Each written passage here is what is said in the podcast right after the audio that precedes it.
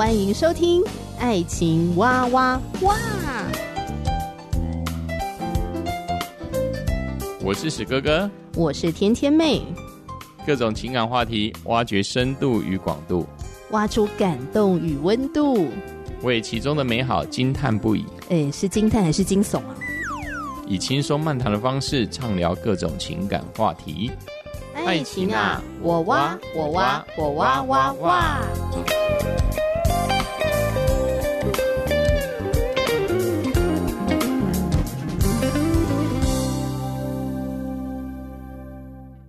我是哥哥，我是天天妹。呃，今天呢，想要跟听众朋友来聊一聊我们最近看的节目，算是爱情真人秀吧。嗯、其实过去也一直陆陆续续有这些节目。嗯哼，哎，你有看过日本以前的什么恋爱巴士吗？我没有看这些东西，很少。哦、我我很少在看这些啦。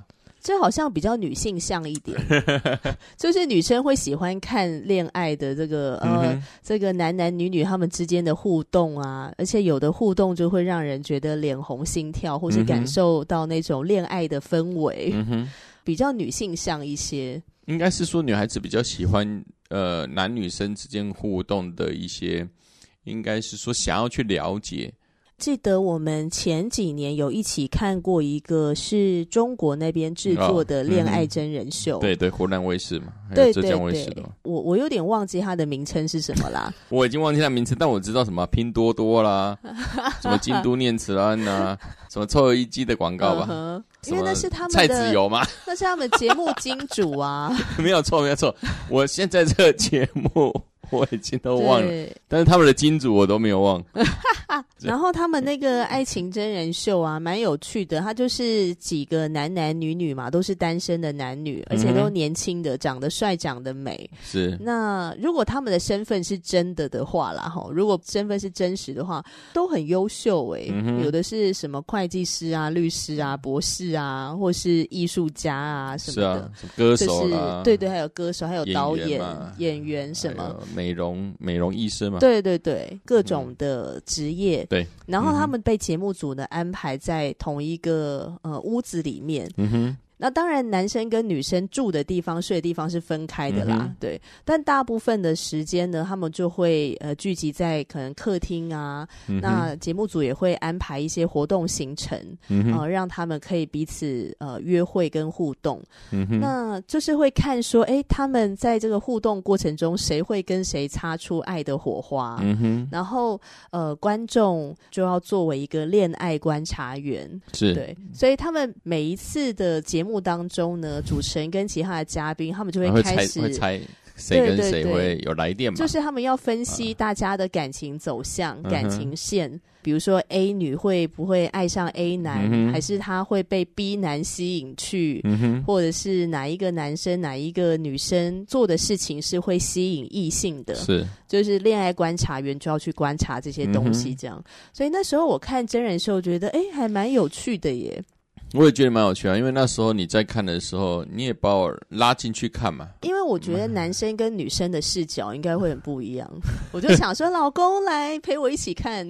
所以那时候在看的时候，你有什么想法跟感觉啊？我我觉得很很奇妙吧，因为我以前没有看过这样的。奇妙是正向的还是？奇妙是正向的，因为我觉得可能台湾之前没有这样子的节目，好像没有诶。所以那时候想说，这个真人秀也可以搬到一般的节目上嘛。第一个，我是会思考说，诶，这个真实性如何啊？也不知道。就是好奇心嘛，因为我就会有一种想法，就是那来看看他们到底在演什么东西。对，然后也有可能有恶魔剪辑之类的，对就是节目组为了要呈现一个三角恋，嗯、他就会剪一些镜头进去，然后来搅乱观众的那个。没有错，没有 错，也算是胡乱猜测，看哪哪几个人是否有来电嘛？哎，没有，我们那时候也不算胡乱猜测，哎，我们那时候真的是也很认真看这个节目。没有我们是很认真，但是因为我知道这是个节目嘛，干嘛把它这么当真呢？对了，对？了，因为既然叫真人秀嘛，它是一个秀，嗯、所以它其实多少还是有一些表演的成分在当中。嗯、那即使后来有几对看起来在节目当中好像彼此对彼此心动，嗯、但是节目播出结束之后呢，就没有再互动了，然后、嗯、就结束了这样子。我记得那个时候还是会觉得有点怅然若失啦，就想说，哎、欸，自己 gay 到喜欢的男女嘉宾，嗯、可是节目结束之后，他们的关系也跟着一起结束。我记得好像之后都是因为网络上出现一些新闻吧，嗯，好像就有说这些节目事实上就是刻意的啊，去安排某些人互动啊，或凑成对吧？之后后面好像都是不了了之吧。应该说，我们看完之后，常常都是看他最后的网络的幕后花絮吧。嗯，看一看之后，发现也没有没有一个人配合在一起。对对对，可能可能演出的性质。成分比较大吧？对，嗯、对。那还有一个韩国的真人秀也蛮有名的，叫做《我们结婚吧》。嗯哼，那他就是呃，让观众去票选说，哎，你喜欢哪一个男艺人，哪一个女艺人，嗯、我们就把他凑成一对，假装他们结婚，然后他们要进入一段时间的共同生活，嗯、然后去拍他们互动当中的那种甜蜜的镜头、甜蜜的时刻。嗯那那种的话，就是真的就是演出。嗯哼，他们当然有可能有的男女艺人，他们因为出演这个节目，后来在一起了。嗯哼，好，当然也是有，但是目前听到的后来也都是走向分手啦。对，对，但是这个节目真的是一个非常好的噱头。对，我觉得是蛮有趣。如果在呃千万人的眼目当中，他们交往，我想他们的交往压力应该也是很大吧。对，所以是都有对无形的眼睛在注目你们的交往是否有往好的或往不好的方向前进吧？对啊，更有趣的是这一两年吧，又推出了另外一个叫做《我们离婚了》。嗯哼，就我们离婚了。哦、对对对，我觉得这个真人秀非常有趣的是，他真的是邀请到、嗯、呃离婚的艺人夫妻档上节目。有啊，上上一次我们有看，我也是觉得这个噱头也是很厉害，蛮蛮扯淡的。就就离婚就离婚嘛，离婚应该是两个人应该已经在婚姻的一个波折当中，应该已经是老死不相往来，或者是应该是淡如水。Uh. 不要说淡如水啊，可能你切了好几好几八段也都有可能呢、啊。嗯，但是要让他们在一同上这个节目。呃，我我是觉得还蛮劲爆的吧，啊，而且也是要共同生活一段时间。对，这很扯淡，嗯，我觉得是太扯淡了。那这个共同生活呢，就包括说你们一起下厨啊，一起出去约会呀，啊，这什么东西嘛？就你们会有很密集相处的时间，嗯，对，因为它是一个真人秀嘛，它是一个秀，嗯、所以你们还是要有演出一些的内容出来，要不然的话，观众就觉得很无聊。对啊。那有时候就会触及到他们离婚的原因。嗯哼，对，我是觉得我们离婚把男女嘉宾他们在互动的那个感觉啊，还蛮真实的，因为可能他们真的以前是结婚的夫妻。嗯哼。所以他们出演这个节目的时候真的很真实，嗯、就会跟我们结婚吧那种，他根本就是在演那种偶像剧的 真人秀形式，就差非常多。嗯哼，而且也的确后来有离婚的艺人夫妻，因为这个节目而复婚。嗯哼，呃，就是三度结婚哦，就是其中有一对是年长的呃离婚夫妇。嗯哼，结婚两次，然后两次后来都离婚。嗯哼，那到了第三次，他们就因为被节目组邀请来这个节目嘛，对。然后在这个过程当中呢，这个男艺人他就开始改变他过去的一些习性。嗯哼，然后女艺人重新再次接纳他，所以他们就第三次的结婚。嗯这这也是神迹吧？对啊，这也是神迹了。对对对，嗯、三进三出，对、啊，三出三进嘛。嗯，嗯哼，反正真的好多真人秀。那、嗯、哼我们之前也有聊那个嘛，什么你的妈妈是神队友，这个也是一个 很奇妙的真人秀，也蛮有趣的。那我们今天呢，也是要来聊一个真人秀。这个真人秀跟我们刚才提到的那些真人秀都非常非常的不一样。嗯哼，呃，它叫做盲婚试爱。盲就是盲目的盲，盲目的盲。嗯，嗯，婚是结婚的婚，嗯、试是尝试的试。嗯哼，那爱是爱情的爱，盲婚试爱。那它是一个相亲真人秀。那盲婚示爱它的特别之处是什么？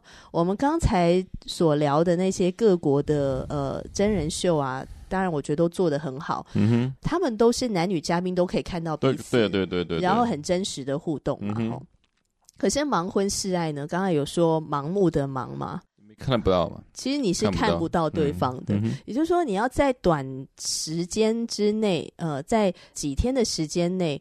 呃，你在不能看到对方的情况下，你只能用谈话的方式跟这么多的异性互动，去决定一个你要共度一生的人。是。好，所以我我我先稍微简单介绍一下这个节目啦。那个盲婚试爱呢，参加的节目男女嘉宾要在十天内的期限决定好要共度一生的人之后呢，你才可以跟他见到面。哦、对对对对对、嗯。因为在十天这个期限当中，你都是看不到他人的。对。就是、一个都看不到，男的女的看到你的，对对对。嗯、那你要在这十天的期限内决定好你要跟谁共度一生，你才可以跟他见面。嗯哼。之后呢，节目组会安排你们大概三个礼拜的互动时间。嗯哼。然后你要在这三个礼拜之内决定你是不是要跟他结婚。对。而且这个结婚是会登记的，所以他不是开玩笑的。这个节目玩很大，对对，真的是玩很大。这速度真的是搭喷射机吧？根本就是闪婚中的闪婚。我相信这个节目就是会吸吸睛的原因，就是因为这太扯淡了。对啊，对对，这我相相信，这婚姻的过程当中可以像坐火箭般的速度，就真的很刺激。你要先选择这个人是不是你的对象之后。嗯之后要进入了真呃，就是可以看到对方之后，晓得他的习性，之后还要筹办婚礼，还要在还要熟悉呃、嗯、后面他的家庭，还有他的朋友们。对啊，这才在挑战，真的是一整个超级紧凑到一个不行。就是 搭喷射机、搭火箭的速度这样子。像我这种哈这么恐婚的人啊，我认识一个人要认识好久，观察好久，我真是无法接受这个速度，我实在是太快了。嗯、所以他们约会的方式非常的特别。嗯、我们之前提到的真人秀都是大家在同一个屋檐下彼此互动嘛，哈、嗯。在这个盲婚试爱当中。男女嘉宾约会方式很特别哦，因为他们是在一个看不到对方的状态下进行这个约会。嗯哼。那节目组呢会打造好几个聊天的包厢，叫做爱巢。对。那这个包厢是两两相对的。嗯。那男跟女进入各自的爱巢之后，你看不到对方，可是你听得到声音。是。那这个安排呢？我觉得很特别，是呃，这个也是这个节目的一个看点哈，跟节目的宗旨，嗯、因为他们希望来参与的人可以撇开外表跟第一印象，嗯、那单纯的只透过对话来认识彼此，然后找到你的人生的另一半。所以我就在思考说，如果今天。我们是要去参加节目的人，我们完全看不到对方，你不知道他的高矮胖瘦，而且你也不能问他跟外表相关的问题哦。嗯，哼嗯，高矮胖瘦什么的都不能问。那你会问他什么问题？我，对啊，那就问兴趣吧，问喜好而已啊。哦，那你会先从兴趣喜好开始聊？对啊，兴趣喜好啊。这这是最最粗浅的东西嘛，因为这也是能获得对方资料的一个方式嘛。嗯嗯嗯。因为聊天，你总是从陌生的状况之下，你要知道，就是先看看有没有彼此的喜好吧。啊，由浅入深，由这些东西共同的兴趣之后，再去切入更多嗯领域的东西，我觉得是比较好切的。那我问你哦，今天我们去参加，然后节目组告诉你说，你必须在十天内决定一个对象。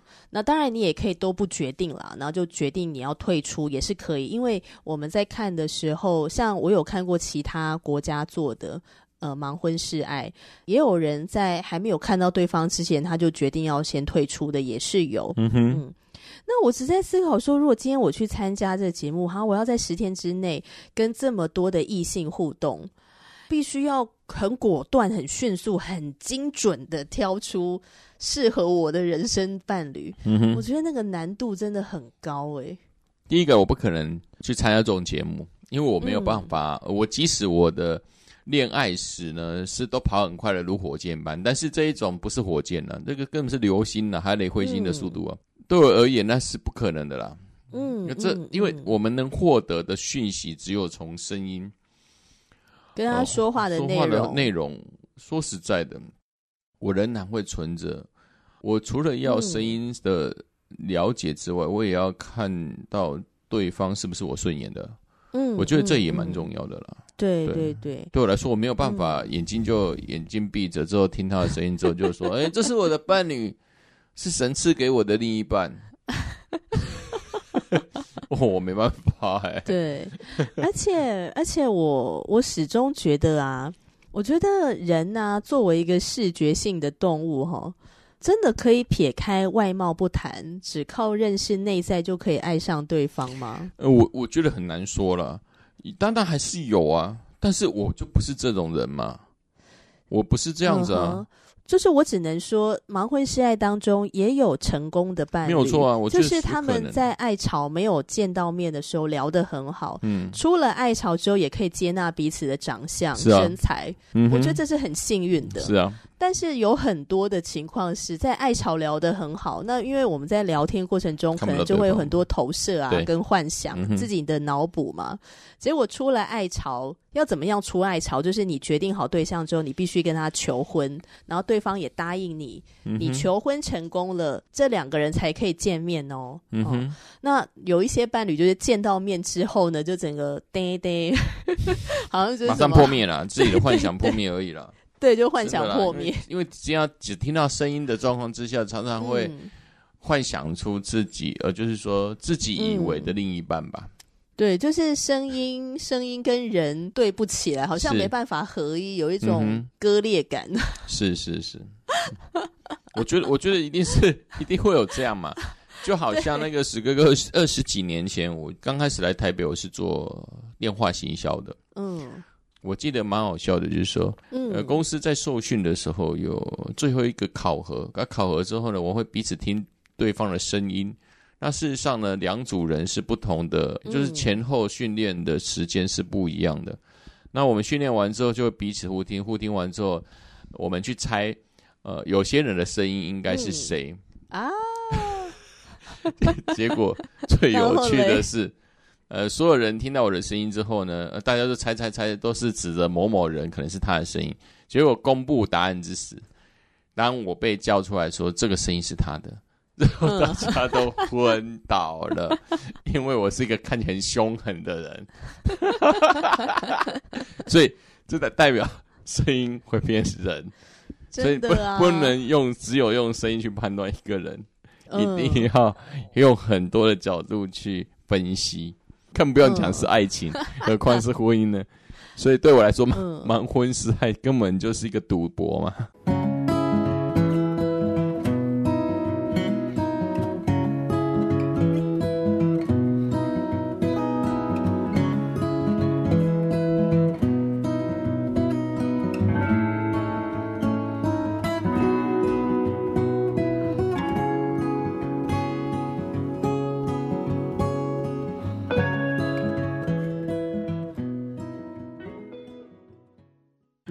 你讲的这个例子啊，会让我想到，嗯，不知道是哪一国的一个形象广告呢？他就是找了各种类型的素人，嗯哼，在一个伸手不见五指、完全黑暗的房间里面，嗯、彼此的聊天这样子，完全看不到嘛，所以你只能听声音跟对方讲话的内容，然后他们就会谈到彼此的兴趣啊、彼此的生活啊、嗯、彼此的职业啊。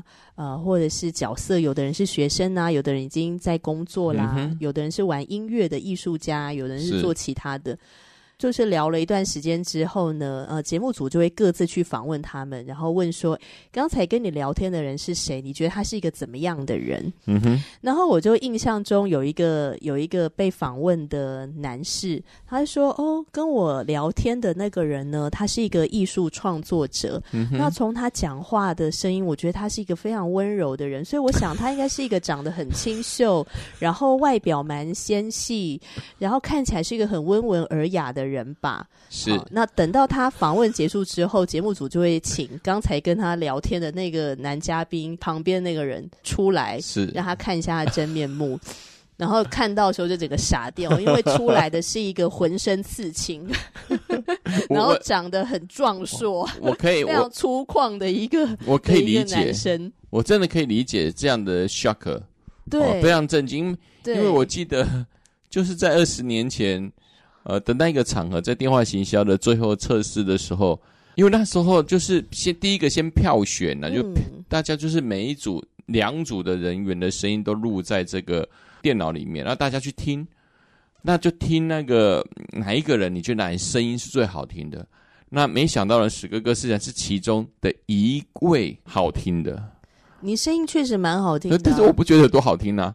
那可能是因为呢，就在电话里面，你要怎么演就怎么演，呃、那我就把它当做是玩嘛，对，对不对？那念一念之后，就是刚才我有跟呃听众有分享，最后大家去选这些声音可能是谁的时候，嗯、经理就说：“哎，这是这是死哥哥的声音。”他们看到我的脸的时候都，都都吓死了，因为他说史哥哥才刚退伍而已嘛，他整个人很凶狠啊，整眉目，整个人。然后又理小平头，没有错，就是理小平头，他们整个人都快昏了，看起来好像才刚释放出来。最重要的就是选我的大部分人都是小妹妹哦。那可能就是他们也是大学刚毕业的，那我是退伍了，那就代表你的声音会让他们产生一些幻想，没有错，所以我很很能理解你刚才所说的那种幻想破灭的模。而且而且人的想象力是很丰富的，在你还没有看到他的时候，你可以无止境的持续的幻想下去，这样子，对对对，直到他的真面目出现嘛。所以我刚才提到那个形象广告啊，就是那个浑身刺青的大汉出现之后。就是他们两个就这样互相对看，然后点点头微笑，这样，然后就瞬间有点小尴尬。然后事后节目组在问他，问这个男生，就问他说：“哎，你现在已经看到刚才跟你聊天的人的真面目了，你有什么想法？”然后他就说：“如果在现实生活中，他坐在我旁边，我可能不会跟他聊天。”主要不是因为讨厌他，而是可能会害怕。害怕，对，可能会害怕他，因为他浑身刺青，然后又长得很壮硕，嗯，呃，所以就会害怕他。嗯，所以我觉得人真的是蛮容易会以貌取人的。我觉得不是故意，嗯，应该是一种天性吧，一种一种本能。因为可能每个人会有自己的菜。或是自己喜欢的那种长相啊，嗯、或是类型啊什么的。那如果这个人跟你预期的落差太大的时候，幻想破灭，真的会还蛮难接受。对啊，蛮难接受，因为那整个、嗯、这离自己的所谓的心中的理想可能太远了吧？对啊，对啊，就就像、嗯、不知道如果那个呃天天妹在之前我们交往之前的听到史哥哥的声音，不晓得。应该是我的声音，在你心中是不是一种嗯非常斯文的模样呢？嗯、也不知道，那可能他看到了就破灭了。你的声音真的还蛮斯文的啊！嗯、我我声音很斯文吗？对，就是在讲一些正经的事情的时候，哦哦、听起来会还蛮会还蛮斯文的。专业，这是这是电访人员的专业啊！我们必须要要、啊、要很诚恳的语调，而且你们的内容都是 set 好的啊！哦，对。我们的内容都是已经都打出来的，对啊，不是在那边胡言乱语的嘛，所以听起来就会呃很专业啊，然后也很温柔哈，嗯、就是那个形象就会给人家会感觉蛮好的，嗯哼。对，所以我觉得《盲婚试爱》这个节目很有意思，就是你在不能看到对方的情况之下，你必须要极尽所能的跟他聊天，然后你还必须要问到一些关键性的问题，嗯、你才有办法去判断他是不是一个合适陪你走一生的人。是，嗯，嗯因为要跟一个人结婚不是开玩笑的事情嘛。嗯、十天之内决定你的心动对象，如果你想要见到对方，你就必须跟他求婚。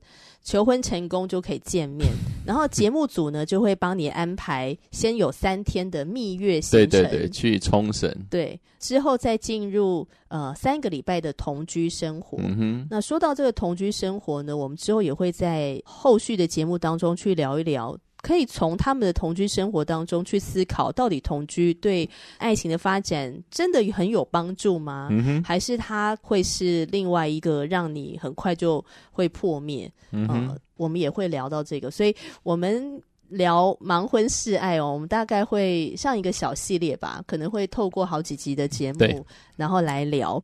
看日本片之前，我是看美国片的。嗯哼，日本跟美国真的非常的不一样，完全可以感受到那个文化差异。嗯，你知道日本男女嘉宾讲话都超含蓄的。嗯哼，然后美国呢，就是非常直接，嗯、喜欢你呢，天雷勾动地火了，喜欢你，他就是一堆甜言蜜语，嗯哼，然后说出来的话，就是让你脸红心跳的那种，真的就是彩虹屁的那种状态。但是他不喜欢你的时候，也是就是超级直接，嗯哼。比如说，我就曾经听过一个男嘉宾对女嘉宾说：“我真是超后悔遇到你，这是我人生中最衰的事情。” 我就想说，这么恐怖的话，你怎么可以对一个你求婚的人 说出来呢？这真是太可怕了。我我觉得，因为我没有看过美国片，嗯、但是因为我也是不知道为什么，我就自己去点，自己去看日本片了。但我觉得，就如日日本人，我所知道的日本。的一个个性吧，嗯、就是比较含蓄吧，真的含蓄。他们也没有这么这么照进啊，他没有这么照，他们有好像在人际关系中是亦步亦趋的感觉。嗯、他们会去确定，会反复去确认他对他对彼此之间有没有什么好感，或对方对他有没有好感。他反而是有些人是、嗯、哦踌躇不前，因为他知道他放出了这讯息，但是他自己却要呃很仔细的思考自己内心的感受是什么。我觉得日本男女嘉宾的那种含蓄啊，还体现在他们都会很尽力的去维持彼此在荧幕上的形象，嗯、所以他们讲的话就是很客气的。没错，即使后来他们求婚完，然后进入蜜月行程到同居生活，嗯、呃，他们开始出现差异了，嗯、他们会有冲突了，但是他们在沟通的时候都是非常客气。对对对，他们是很客气，应该说是克制吧。嗯，应该是有点克制吧，就会跟美国片的那种炮火四射、嗯、差非常多，真的差非常多。我也蛮好奇的，就是说，如果看到这种日本片的盲婚试爱，那就想起了，呃，就是史哥哥跟那个天天妹之间的交往。那你觉得我跟这些日本的这一些男孩子比起来，嗯、我是比较属于那种含蓄的，还是比较直接的呢？我觉得你都有、欸，哎，啊、就是你一方面直接。但是也含蓄，因为直接不代表没礼貌。嗯哼，像我觉得美国片的有一些的直接会让我觉得很没礼貌。嗯哼，但可能是因为国情的不同，文化吧，对文化的不同。嗯，嗯，但是日本的那种含蓄又会让我觉得太压抑。没错，没错，没错。所以我觉得他应该是要并重，就是我们可以直接坦然，可是不要伤害到对方，嗯、呃，不要伤害他的尊严。嗯哼，特别是用字遣词，这个要特别注意。嗯哼，而且节目播出去之后，他就是在各国播出，诶，因为是透过 Netflix 这个网飞嘛，这个平台，那在各国播出，诶，对啊，所以我觉得顾及彼此的形象，还是一件还蛮重要的事情。嗯，嗯，那在盲婚试爱，那我们这次主要聊的是日本片，那他有好几对的情侣档，我觉得这些情侣档啊。嗯，即使他是叫真人秀好了啦，齁，不排除可能有剧本，那也有节目组刻意的安排或者是剪辑在当中，嗯、为了让节目具有观赏性嘛。可是即使是这样，我觉得还是非常有教育意义。嗯、所以在接下来的节目当中呢，我跟石哥哥就会来分享我们在日本片当中看到了哪几对的情侣，然后他们在互动里面有什么值得分享的。嗯、所以这个节目哦，我们在接下来的节目中就会严重的剧透。那不介意的人呢，就请你继续的往下听，这样子吼。嗯、好，那今天的节目就先聊到这边。今天比较算是前言啦，对，哦、前言也也真的需要有前言啦，因为这种 节目说实在是，呃，这几年之中蛮当红的啦。嗯、但是当然我也相信，呃，有些听众也没有王菲嘛。嗯、呃，当然也就我们在这这个节目上也稍微讨论，也让听众可以稍微知道说，哎，目前可能在流行的。节目是有什么？尤其是在婚姻或是交往之中，这些互动的节目说说实在真的是大行其道了蛮蛮有趣的对。很值得分享欢迎大家继续的锁定我们的节目哦我们就下集节目要继续聊这个盲婚示爱日本片一起来聊拜拜。拜拜。